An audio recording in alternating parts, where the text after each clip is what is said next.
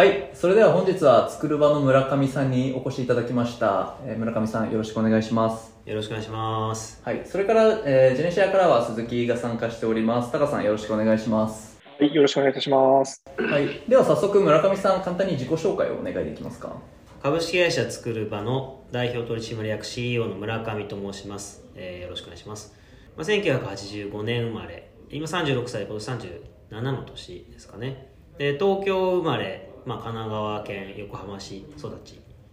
なんで、まあ、ほとんど関東地方にずっといるという感じですね。で、えっと、立教大学の社会学部、今経営学部になってるんですけど、そこ卒業した後に、もともとリクルートのグループだった、えーコスモスイニシアっていうあのリクルートグループの不動産デベロッパー、えーそこに入ったんですけど、まあ、半年ぐらいでですね、リーマンショックの影響でリストラになっちゃいまして、会社って大変なんだなっていうのをすごい経験し、えーその後、えー、ネクストですね、今ライフルって名前なんですけど、ライフルという IT 企業に入って、そこで SaaS 型のサービスとかの開発企画開発とか、マーケティングとか営業とか、まあ何でもやっておりましたという感じです。で、2011年8月、3.11があった年ですね、3.11の年の8月に株式会社作る場を、えー共同代表の中村と、えー共同創業したという形になります。で、作る場を創業した後は、コワーキングスペースの工場っていうものを自分たちで作って、で、そこを拠点としながら、あの、デザインの受託をやってる感じでした。なんで、グッドパッチの土屋さんとかと、あの、意見交換したりとか、えー、なんか交流を持ちながら、僕らも、僕らも空間寄りが多かったですけど、IT 分野も含めて、まあ、デザインの受託を結構やってました。で、えっ、と、なんでスタートアップじゃなかったんですね、僕ら。デザイン会社としてやってたんで、えーコワーキングスペースも運営してるデザイン会社みたいな立ち位置だったんですけど、まあ、そこからあの、僕らが目指す先を考え、つまり、まあ、偉大な会社を作ろうと思って起業してたんで、えー偉大な会社ってどんな会社だまあ、世の中にいい影響を与えて本当に世の中を変革している会社だと思うんですよね。でそこに行くにあたって全然成長スピード足らないよねってなった時に、えー、と資本市場を使っていくっていう、まあ、ゲームのルールを知って、まあ、それにのっとって自分たちもやってみようかっていうところを考えたのが、まあ、2015年ですね、まあ、だからそれって結局要はスタートアップになるってことなんですけどあの気分的にはこうシリアルアントレプレーナーというかもう受託の会社を辞めてスタートアップもう一回起業したみたいな感覚だったんですけど、まあ、会社は同じ箱でやってましたと。で2015年に中古住宅リノベーションのプラットフォーム流通プラットフォームのカウカもリリースしてえーそこからぐーっとその事業成長させて2019年に東証マザーズ上場したという形ですね。だから上場今、え3年目、えーになってますありがとうございます。今、あの、作る場さんいろいろ事業を手掛けられていらっしゃると思うんですけど、事業概要についても教えていただいてもよろしいですか？そうですね今の主力事業のカウカモの事業ともともとこの、えー、創業であるデザイン住宅とかコワーキングスペース、えーまあ、その周辺の事業というのを、まあ、不動産企画デザインというくくりでまあやってますありがとうございます。では早速、あの、創業に至るまでのお話をお伺いできればなというふうに思うんですけど、はい。村上さんってその起業に対する思いがどんな感じだったのかなってちょっと気になっててっていうのも学生時代にももともと事業をされていたという記事をお見かけしたんですけど、はい。それ以前も含めて、うん。なんか起業に対してどのような考えを持っていたとか起業したいという考えがそもそもあったのかみたいなところってどんな感じだったんですか？もともとのきっかけは僕が小学校の時にあのパソコンが来てインターネットにそれが接続されたんですよ。で、えーまあ親父が持ってきたんですけどね。で Windows95 が出た時小学生だったんですけど、まあ、その時に家で孫さんとビル・ゲイツさんの記者会見とか見てたんですよ、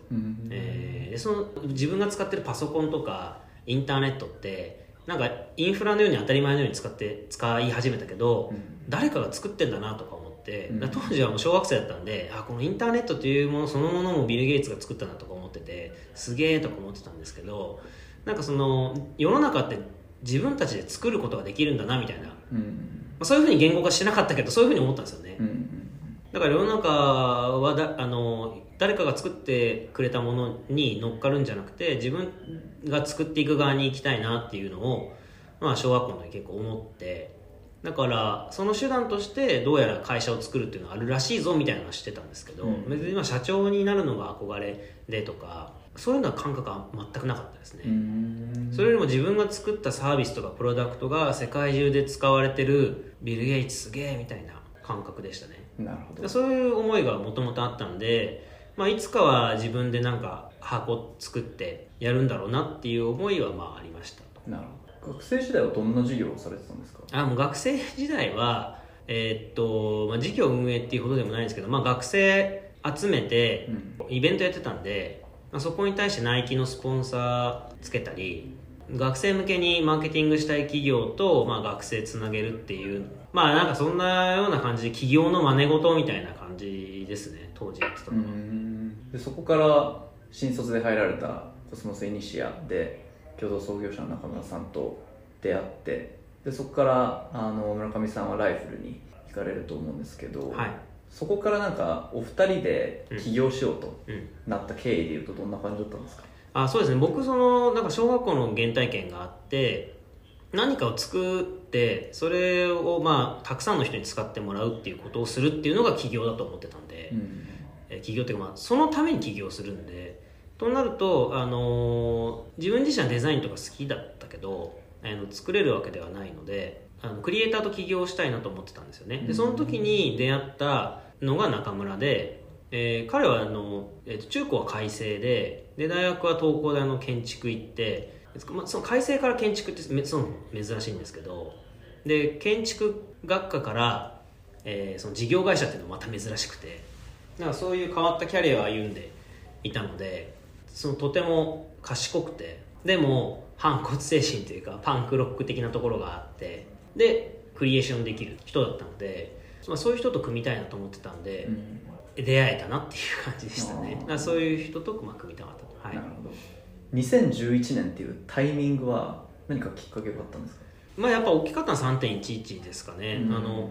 ライフルに僕はいて、まあ、当然そのそんなに長くいるつもりなかったのでものすごい働いてたんですよ。うん。やっぱりその短期間でもものインパクト残してあいつやるよねっていうふうにあの思われて辞めた方が絶対得だと思ってたんで、まあ、そもそも会社員で死ぬほど働けないんだったら起業しても絶対無理じゃんと思ってたから、まあ、すごいやってたんですよ。なので、えーそうするとだんだん評価されるしやりがいも出てくるし、うん。ってなっちゃうんですけどあつまり辞める理由がなくなるんですけど、まあ、3.11があった時にあの、まあ、自分もいつ死ぬか分かんないなっていうのを結構本気で思って、うん。でそうなったらいついつかやろうとか言ってるけどそれいつなのよって話で、うん。いやもうすぐやろうって。きっかけ一緒ないんでじゃあもうすぐやるって言って3月末ぐらいに当時の上司に伝えてただまあ来月辞めますって言うと不義理なんで僕ね半年後に辞めますって言ったんですよ。うん。で半年後に辞めます半年間今やってるプロジェクトとかのあの KPI とか全部達成するんであそう応援してくださいっていう話をしてなんかそんな感じでしたね。なるほど、はい。そこからあの企業当初は工場だとかあとはクライアントワークを中心としたあの今でいう不動産企画デザイン事業を行っていたと思うんですけど、はい。まあ、事業アイデアというかその事業に至った経緯でいうと、まあ、中村さんといろいろお話しされてる中でそその方向性になったと思うんですけどどんなような経緯でその事業を手掛けられるようになったんですか？あーまず僕らってあの VC とか全く知らなかったんで資金調達とかっていう概念なかったんですよ、うん。なんで新金から200万とか300万を頭下げて創業融資みたいに借りてさあこの元手でやっていかなきゃねっていうところなんで、まあ、まずその元手がかからないデザイン業をやっていくっていうその自分たちを資本にして、えーやっていくっていうビジネスしかまそもそもできませんでしたと。で、えー、とかつオフィス代払いたくないねってなって、じゃあシェアしよう。でシェアするってなった時に海外の事例でコワーキングスペースって面白い事例を中村が見つけてきてなるほどこういうのがあるんだと。あ個室ないの？面白いねみたいな。うん。でこれだったらそもそもこの場所をやってるっていうコンセプト自体面白いしオフィス代タダにできる。つまり他の人たちと共有するから、うん。できるしなんならここをショールームにデザインの受託できんじゃね？みたいなで自分たち自身つながり増えるしみたいな感じで、えーなんか一石五鳥ぐらいな感覚だったんですよね。でだからその自分たちのプラットフォームというか拠点として、えー作ろうみたいな感じで工場を作り工場を拠点にデザイン事業をやってたという感じですね。なるほど。うん、で当時そのキャンプファイヤークラウドファンディングキャンプファイヤーが出始めでほほぼほぼなんか初期初期の10プロジェクト名ぐらいに出して、えーそれもその IT 界隈の人たちアーリーアダプターの人たちにすごい目に留まってなんか面白いの20代の若者がやってんぞみたいな感じで作ったんででそんその流れで、えーっとまあ、鶴ちゃんとかベースの鶴ちゃんとかあ中月の幸田君とか、まあ、 Goodpatch 土屋さんとか、えーなんか今同世代で仲いい人たちみんなその当時その工場が縁でつながってたんで、うんなんだだからあの僕自身出身は IT, IT なんですけどそのデザインの受託やってたけども IT 業界のネットワークがどんどんどんどん広がってた感じなんですね。工場を媒介にして、うん。その中でスタートアップっていう枠組みがあるんだ面白いなと。でこれってイノベーションを起こす枠組みとして面白いし、まああの、自分は投資する側じゃなくてその投資される側としてそのフレームワークを使ったわけですけどあのこれ乗ってみようみたいな感じですね。はい。そこから2015年にカウカモを立ち上げられてると思うんですけどこのカウカモの事業アイデアの着想はどんな感じだったんですか、まずコワーキングスペースっていうのはサードプレイスなんですよ。うん。家でもない。オフィスでもない。第三の場所。で、えーその後オフィスでしょ？セカンドプレイスじゃないですか。でもっとエッセンシャルかつでかい市場を狙いたいなと思ってファーストプレイスの家っていうのは結構テーマとしてあったんですよね。なるほだからもともともさ何度も言ってる通りその多くの人に使ってもらえるようなサービスをやっぱ作りたいっていうのがあったんでじゃあより多くの人が関わるようなエッセンシャルな市場で自分たちの強みみたいな話でいくと、まあ、住領域だよねと。いよいよ重領域本丸攻めるかみたいな。結構ニッチなところから攻めてったつもりだったんでじゃあ家家だね。で家の中で課題ってなんだろうみたいなところをブワーって出してでその中で残っいくつか残ったアイデアの中でさらに絞ってって残ったのは買うかもっていう感じですね。どああなるほど。じゃあ基本的にはその不動産を軸にしてでそれでファーストセカンドサードプレイスっ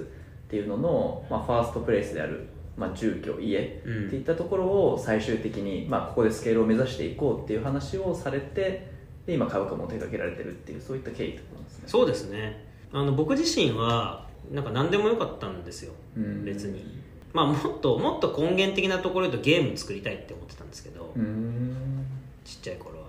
でもそのそこのウィルじゃなくてそもそもなんか世の中知ろうと思って入ったコスモスイニシアっていうのがたまたま不動産業をやってて。うん。であのたまたま僕のキャリアが不動産領域からスタートしたんでなんか面白そうだからここ掘ってみようかなっていう感じなんですよね。ああなるほど。でまあやっぱ実業じゃなくて IT だなって言って IT の会社行ったけ。どそこも不動産 IT なんで。でそう言ってやって不動産業界の課題とかがどんどんどんどん見えてくると、うん。いややることいっぱいあるやんみたいな、うん。なんかなんか、まあ、日本株式会社に就職して不動産事業部に配属されたからあのウィルキャンマストのマストまずやってみるかみたいな感覚ですね。なるほど。うんちなみに他の事業候補はいとかってどんな感じだったんですか、まあでも巨大な市場を、えースケールして多くの人が使いそう。うん。かつ自分たちのその興味関心とか強みみたいなのが少しでも活かせる。まあその辺を軸にいろいろ考えてたって感じですね。当時何があったかな？じゃあ結構それに本当ドンピシャに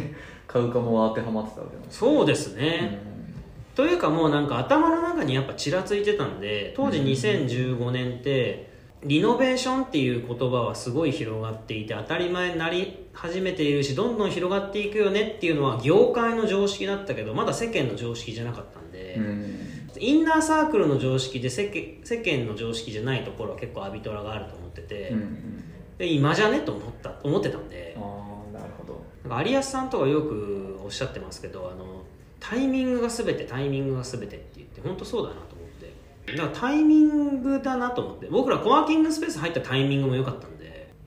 なんかそんなにまたいくつかアイデア出したけどまあないよねないよねないよね。まあやっぱこれだよねみたいな感じで書くかもなった 記憶がありますよね。うん。なるほど。じゃあちょっと次に事業面についてお話をお伺いできればと思うんですけど、はい。カウカモ事業についてお話をお伺いしたくて、はいまあ、カウカモって基本的にはプラットフォームツーサイドのプラットフォーム事業だと思うんですけどその当時事業立ち上げられてすぐの頃って、うん。競合という競合とかっていたんですか？そうですね。まあでもスームホームズのなんかニッチ版みたいな感じの捉え方がユーザー視点からするとうん。そうだと思うんで単純にスームホームズと顧客体験差別化していかないと全く見る意味ないんでうんまあ、そこはそのどう軸をずらしていくのかっていうのは考えてましたね。なるほど。あとは必然的にそのその領域絞ってるんで要は不動産って言ってやるのか中古住宅しかも都心ってなるんでそこでリスティングメディアっていうか、まあ、ポータルサイトみたいなのやってもニッチなスームホームズになるだけなんで単純にスームホームズの何分の1かの売り上げとかしかならないじゃないですか,、だからそうすると狭いだ横に広げるんじゃなくて狭いんだからじゃあ縦に広げるしかないよねって言って垂直統合的なビジネスモデルを考えていくと。うん。だそうするとビジネスモデルとしては既存の不動産会社が競合だよねと。スームホームズじゃなくて。ユーザーから見るとスームホームズだけどビジネスモデル的には既存の仲介事業者っていうのが競合になると。今だから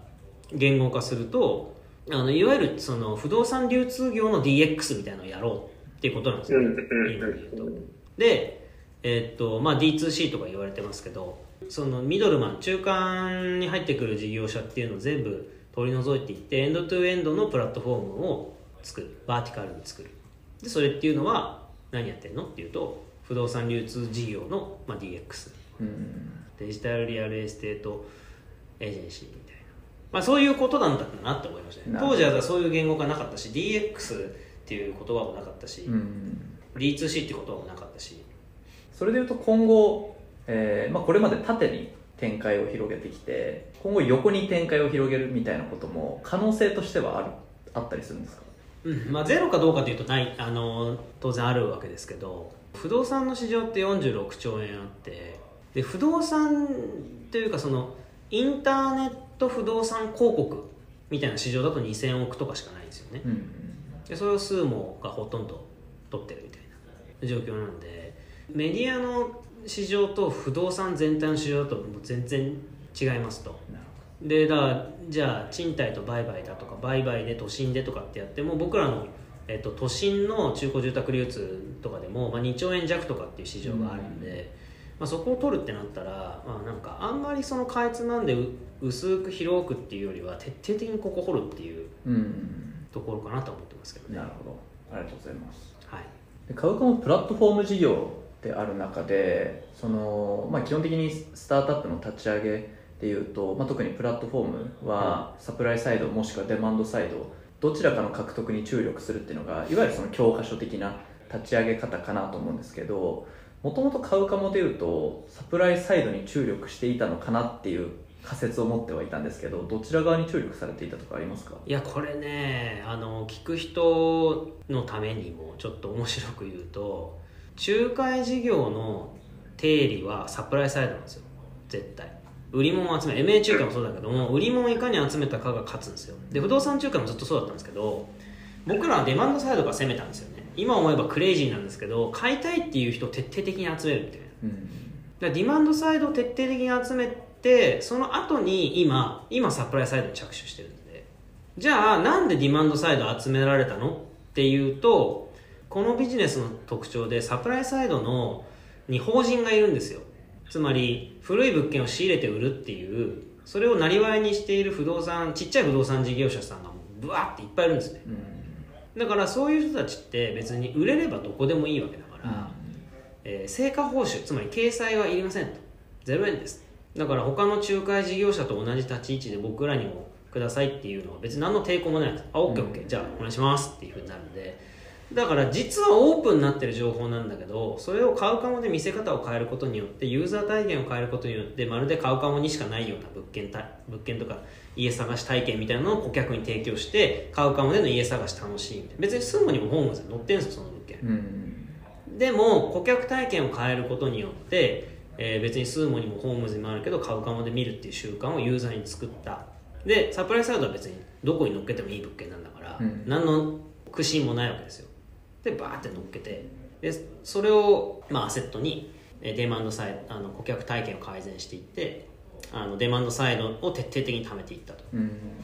だからこれが今このデマンドサイドが溜まってるっていうところが僕らのアセットなんでで今度これを武器に制約データとかさまざまなそのディマンドサイドのデータをもとに、えーサプライサイドにあのいろんなソリューションを提供してるっていう感じですね。なるほど。初期的なデマンドサイドの獲得の仕方でいうと、まあ、基本的にはオンライン経由でうん。の集客が、まあ、メインだと思うんですけど、うん。まあ、その集客をしてあこれは買うかもにしかない物件なんだって思わせるのがなんかなんとなく初期的な KSF の一つだったのかなって今お伺いしてる中で思ったんですけど最初からそういうことに取り組まれてたわけではないですか？つまり最初に最初からあこの物件は買うかもにしかないんだって思われ思わせるような見せ方は別にしてなくて、うん。仮説検証を進められてる中でそこに行き着いたっていう感じなんですかね？あっていうかもう、えっとスームホームズでは100%できないような家探しの体験を提供すると、うん。それはもう非合理すぎてスームホームズは構造上できない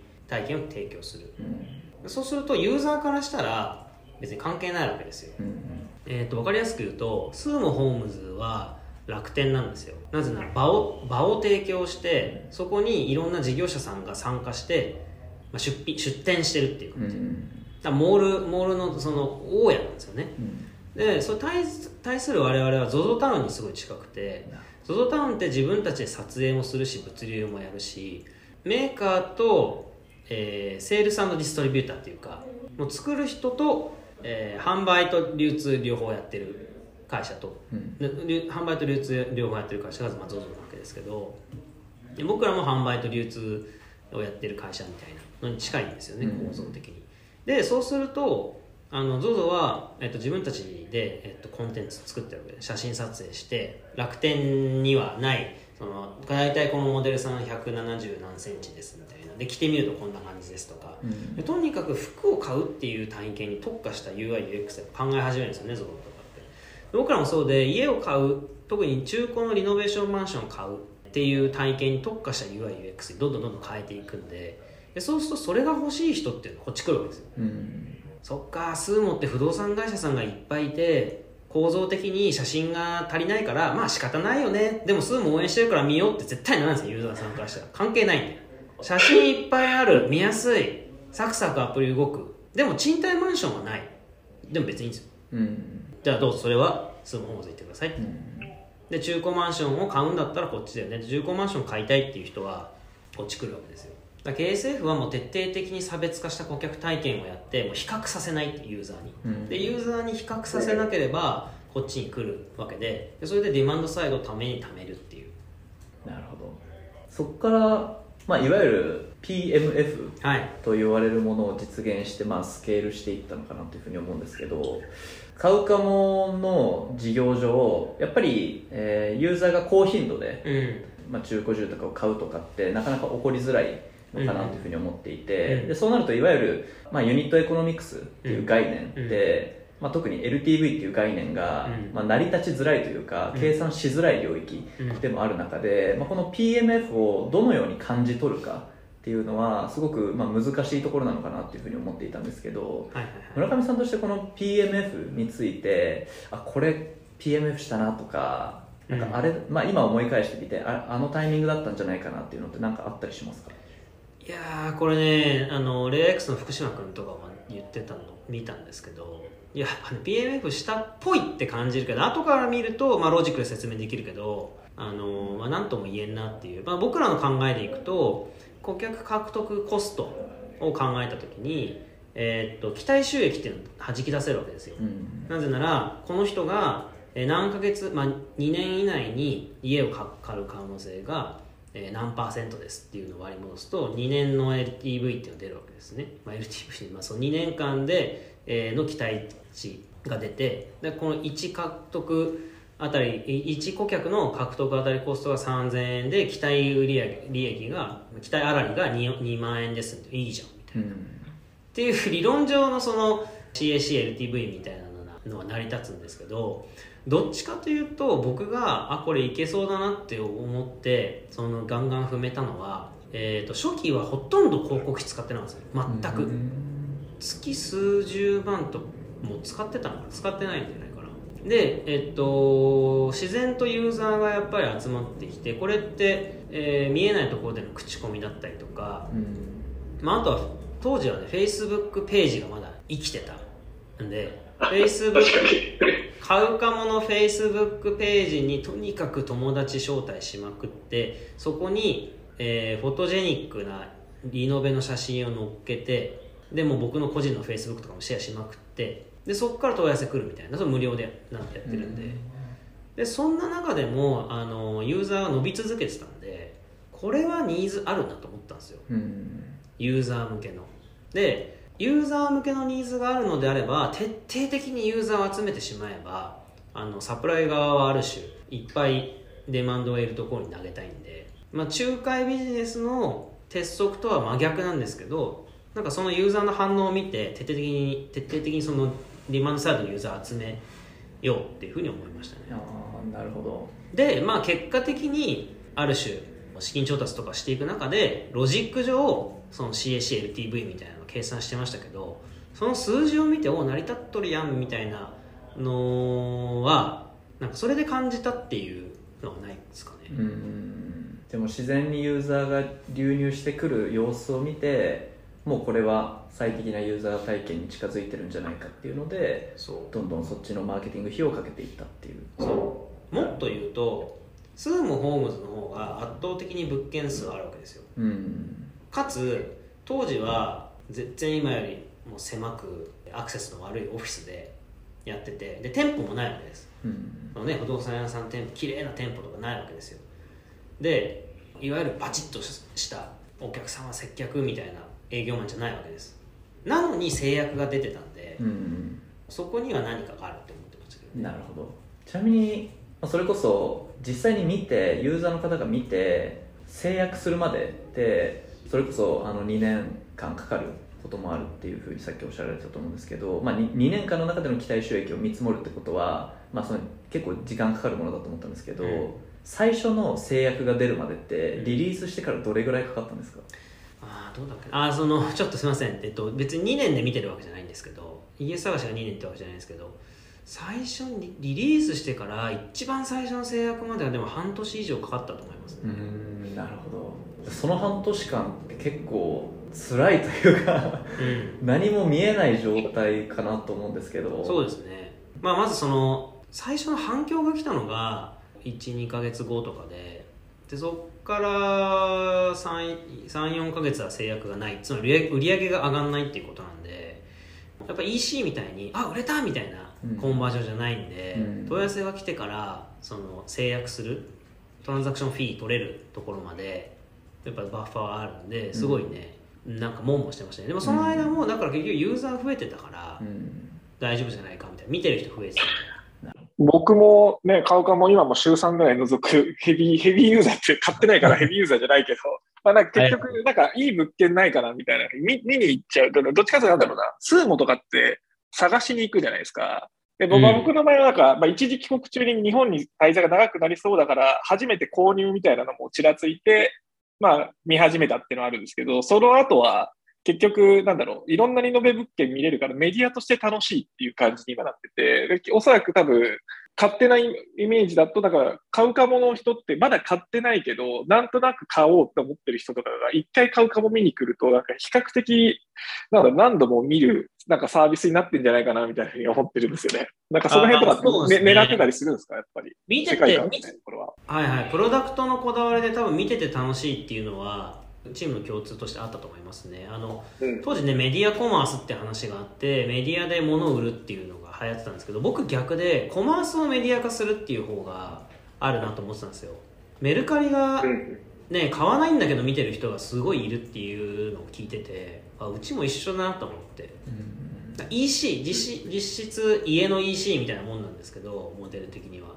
モデルというかプロダクト的には。で家の EC 家のマーケットプレイスなんだけど買いに来るっていう目的だけじゃなくて見てて楽しいっていう。だから EC がコマース化してるっていう、うん。あごめんなさい。EC がメディア化してるね。EC がメディア化してる。うん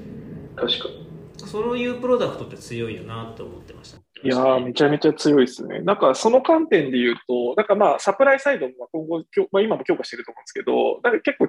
まあ家族のフェーズ変わると買い替えてたりするじゃないですか。で、中古物件一回買った、リノベ物件買った人ってなんとなく新築行かない印象があって、僕自身も多分買ったらそうだなと思って、こう、回しながら大切に扱ってたリノベ物件を、じゃまた買うかもの、まあ売るかも経由でこう、流通させて、また新しい物件と出会ってみたいな、なんかこういうサイクルがなんか生まれる奥行きがなんかすごい感じていて、それも含めてなんか買うかものファンなんですけど、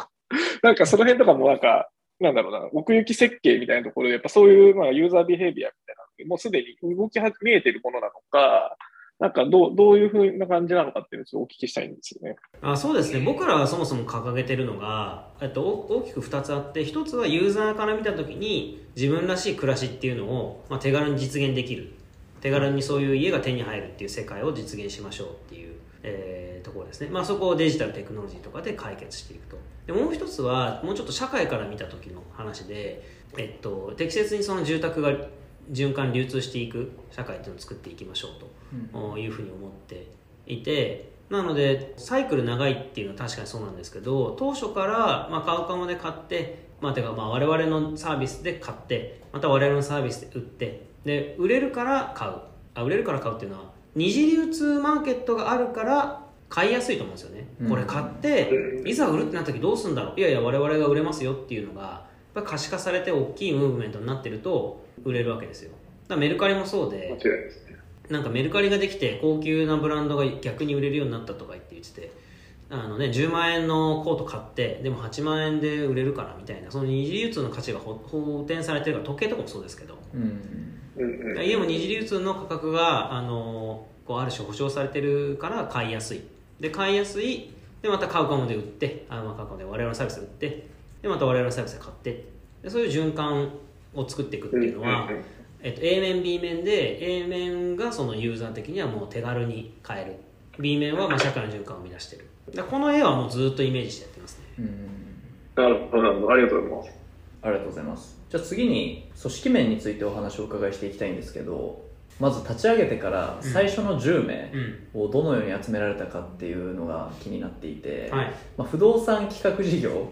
を行っているスタートアップの方に僕お話をお伺いしたことがないので、はいどのようなポジションの方をどういうふうに集められたのかなっていうのと、まあ、あと買うかもを立ち上げるにあたって、また別の職種の方々が必要になったと思うんですけど、そちらについても最初の10名、まあ、10, 10名程度をどのように集められたかってお伺いしてもいいですか？はい。えっと、まず作る場という会社では地続きなんですけど実質別の会社立ち上げたようなもんなんで、えー最初の10名が2回あったって感じなんですよね、うん。イメージ的に。はで、えっと、不動産企画事業の方からいくと基本はこの領域やる人ってどっかの設計事務所とか、まあ、あと不動産会社とかに所属してた人たちがあの独立してやるっていうのが多いと思うんですよ、うん。だからやったことないんだけどこの領域でやろうっていう人たちはいなくて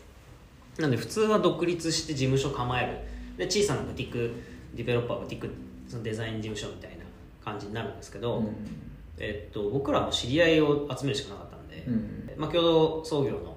中村の、えー東工大とか、えー東大とかの建築のメンバーとかなんかそういう後輩とか そういうつてをたどってとにかく友達を巻き込むと。僕も大学時代の友人とか巻き込んでっていう感じでしたね。なるほはい。まあそんな感じでしたね。でそもそもさいあのカウカム事業立ち上げるまでは10人ぐらいしかいなかったんで、ど、うん。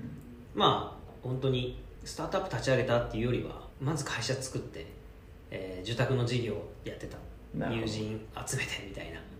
まあ学生企業プラスアルファみたいな感じですよね、うん。立ち上げ方的には。で買うかもを始める時は今度これが多分スタートアップっぽい最初の10人の集め方なんですけどこれも最初はとにかく友人ですね。でアクセンチュアに行った友人とかグリーに行った友あそうそのアクセンチュアもう芋づるですね。アクセンチュアに行った僕の友達を誘って誰かエンジニアいないかって言ったらそいつは慶応の同期でグリーに行ったエンジニア友達だ今度呼ぼうみたいな。うん。で一緒にご飯食べてる中でこう口説き続けみたいな。まああとはリノベーション業界にいたんでその業界の人とかうん。に声かけたりとかそんなこんなんで10人集まったって感じですね。でえっと逆に10人ちょいぐらいのところで、えっとね、採用担当を入れたんですよ。うん。最初。なるほど。人事もいないし総務もいないしなんなら経理も僕と派遣の人でやってたぐらいなんですけどそこでコーポレートの最初ほぼ最初の時に採用を入れましたね。うんなるほど。採用が超重要だと思ってたんで。その採用が超重要だと思われてたのは何かきっかけがあったんですか？まあやっぱりリクルート文化に触れてるんで、うん。その僕は成功事例をやっぱり生身で見てるのはそれなので、うん。採用に徹底的にこだわった会社が勝つって思ってるんですよね。もうそれは多分なんか宗教的宗教みたいなもんだと思うんですけど。じゃあ結構初期の頃からもう本当採用は厳選して、まあ、誰でも入ってほしいっていうよりはもうどんどんあって、まあ、この人しかもういないこの人が欲しいっていう人しかうん。口説いてないような感じだったんですか、いやーそのつもりでやってましたけどね。うん。結果はどうだかはあれですけどあの僕としては全採用に関わってました。うん。ちなみに口説く時って、はい。なんか意識されてたこととかありますか？特に初期の頃に。でも結局そのおたくさんの人に使われるあの素晴らしいサービスを作りたいんだっていうその会社として何目指してるのかっていうところが一番メインですね。うん。ビジョンとかうん。それに近いようなこうん。まあ、でも他の会社もそうじゃないかなと思うんですけどまあ今時俺についてこいみたいなとか一攫千金夢見ようぜみたいな感じだと別に誰も来ないと思とうんで、僕らはそうですね。結構事業のドメイン的に絶対正義なんですよ。僕らって。このプロダクト使って誰か幸せになるんだっけ？みたいな。儲かるけどさっていう感じよりもえだって人々の生活良くなるじゃんみたいな。確かにみたいな。うん。風が大きくてユーザー価値が分かりやすいんでなそこをもう徹底的に意義として伝えてましたけどね。なるほどちなみにその買うかも立ち上げるにあたって、まあ、先ほどもおっしゃられてましたけど全く違う会社を立ち上げるようなものっていうふうにお話しされてたと思うんですけど、その不動産企画事業のメンバーからするとなんか自分たちがその主役じゃなくなるような感覚もあるのかなというふうにうん。推測してるんですけど、はい。なんかし社内から反対意見だとかあとはその買うかも立ち上げるっていうので離れていくメンバーとか,、うん。そういうのってあったりしたんですか？ああありましたよでこれはねよくよよくもというか、うんまあ、いい意味で分断した方がいいですね。買うかもは買うかも。で立ち上げてるからっていう。ああなるまあもうトップダウンでやってたんで、えー不動産企画事業はまあ、ま、回ってたんでほどうん。ある種拡大しない。なぜならこの受託事業をスケールしていっても大きな自転車操業になるだけだから、えー自社事業を作る。でなんでじゃあ小さいままじゃダメなのっていうと自分たちはそもそも偉大な企業を作ってえーその企業で生み出すサービスが世の中を変えているっていう。そういう状態を目指していてしかも100年以上それが続いていくような会社を作りたいと思って創業しているから、うん。まあ、そこがどこから来たのかっていうところどこを目指すのかっていうその立脚点になってるんでうん。そこを目指すんだと。そうなった時に住宅の事業じゃなくて自社事業で拡大していく。だからこれを立ち上げる。でこれトップダウンでやる、まあ、以上ですね。なるほど。でそれをやっぱ断固としてやりきったっていう感じですかね、うんまあ反対意見や離反、まあ、りなんていうのかな買うかもやってるからやめるっていうのはなかったと思いますけどうん。まあもちろん途中でメンバーが離れていくとか、えーメンバーのケアが大変だったりとか、えー僕目線だとありますけど、まあ、それはメンバー目線で見たらまた別のねアナザーストーリーがあるんで、うん。えーまあ、僕目線だと、まあ、これをやるんだと。なぜなら僕らの目指す世界に行くためにはこれをやらなければいけないからだからミッションドリブンに貫いたって感じですかね、うん。一方でその不動産企画事業が買うかもに生きてくる側面もあるのかなというふうに思っていてそういう意味では不動産企画事業とあと買うかものコラボレーション、まあ、その2つの事業がコラボレーションしていくこともうん。一定重要というか必要な側面もあったかなというふうに推測してるんですけど、まあ、そういった、えーまあ、別々の事業うん。の人たちが、えーまあ、コラボレーションするって口で言うのは簡単なん簡単なんですけど、まあ、結構難しかったりすると思うんですよね、はい。そのあたりのコミュニケーションとかうーんまあさまざまな設計面で工夫されてたこととかこれ良かったなって思思ってることとかってあったりしますか？ああえっとねシナジーを期待しない。生まれたらラッキー。なるほど。さっき言ったなようにるほどな。さっき言ったようにいい意味で分断する。で分断しといた上でもえこれやったらよくないとかっていうのはやればいいし。うんシナジー前提で組み立てようとするからやらねばやらなきゃえこれ何のためにやってんだっけってやっぱなるから。うん。僕はシナジーは幻想だと思ってますね。なんかスタあだそれだとベースプランに織り込まないっていう。なるほど。アップサイアップサイドケースとしてあったらいいよねっていう。なるほど。ベースはもう別で考える。じゃあそういうコミュニケーションが生まれそうな場みたいなのも別に作ったりはしないし。まあオフィス一緒なんでね。うん。あのそういうのが生まれたりとかするかもしれないですけど、うんまあでもやってましたよちなみに。あそう今だからこんなすっぱり言ってますけどいやシナジーあるはずだと思ってたし、うん。まあ、あった部分もあったと思うんですけど、うん。振り返ると、まあ、シナジーは幻想だなベースケースに織り込まない。なるほど。でもちろんね期待しますよ。だからアップサイドとしてそれは売り込もうよっていう。なるほど。ちなみにその中でまあ各その2つの事業のメンバーの中での、まあ、メンバー同士とかその各事業部の中でのメンバーのその壁組織の壁、うん。まあ、トラブルとかってこれまでってあったりしましたか？つまり今の話で言うとそのアップサイドを期待する方コラボレーションを生み出してアップサイドを生み出していこうだと思うんですけど、まあ、各事業部のえーメンバーがなんで、えーそっちばっかり社長のリソースが割かれてるんだみたいな形で、うん。そネガティブな声が上がってきたりだとか、うんうん。でそれでまあ片方の事業がうん。もう片方の事業に対して、まあ、ディスるようなことを言うとか、うんうんまあ、もしくはその、えーと一つの事業の中での組織のよく言われるような組織の壁うん。みたいなのがもしあったらなんかお伺いしたいなというふうに思ってたんですけど。えっとそれは事業が別だからじゃなくてもうチームが別だったら絶対ど会社の中で起こることだと思っててよくあるのは開発と営業とか、うん。えっと絶対で他部署をディスるとか他部署のせいで忙しいとか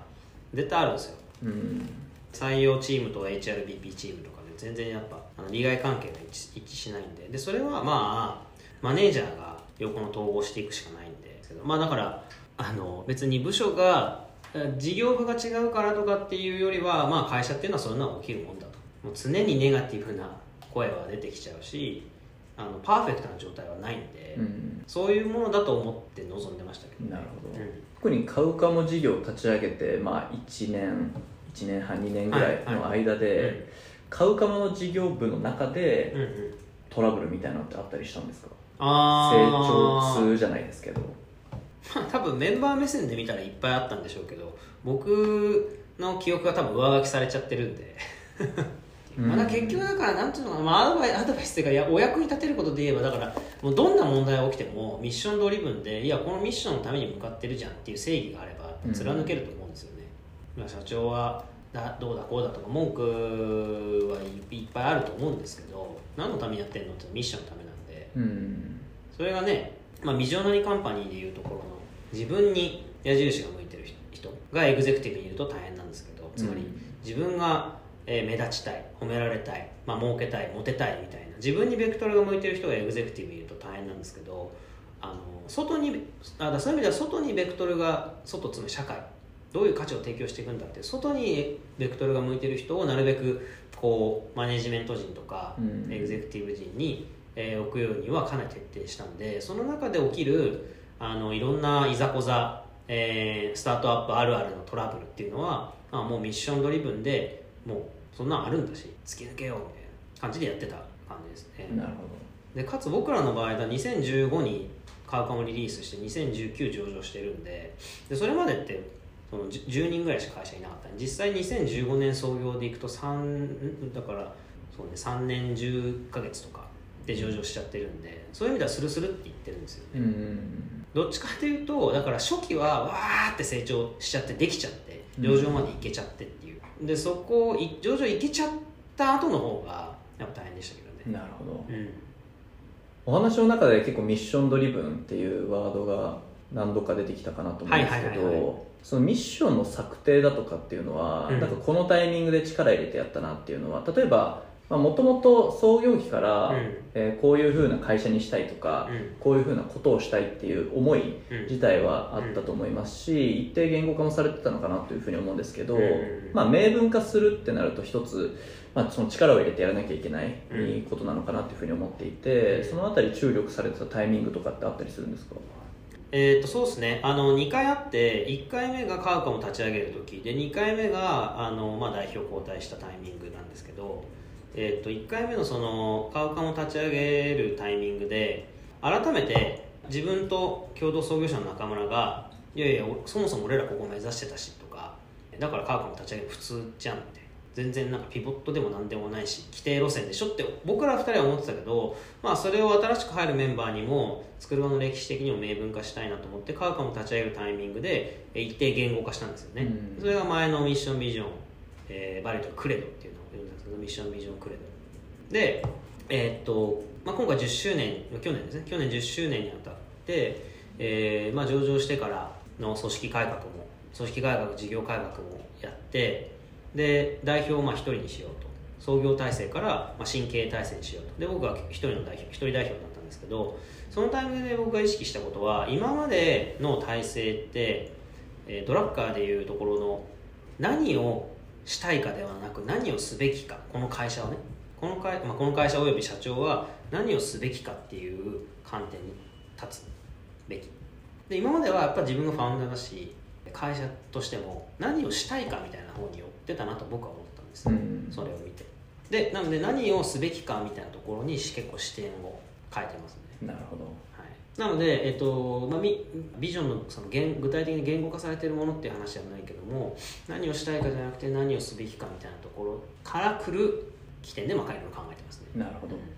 なんかそのビジョンの捉え方って結構人それぞれビジョンミッションの捉え方って結構人それぞれだなっていうふうに思っていて、はいまあ、そのどういう位置づけで、まあ、どこに価値を見出すのかっていうのは結構経営者によってもバラバラなのかなっていうふうに思うんですけど村上さんとして、うん。まあ、ビジョンミッションってどのように捉えられてますか？ちょっとあえてざっくりとした質問で お伺いできればなっていうふうに思うんですけど、まあでも存在意義じゃないですか。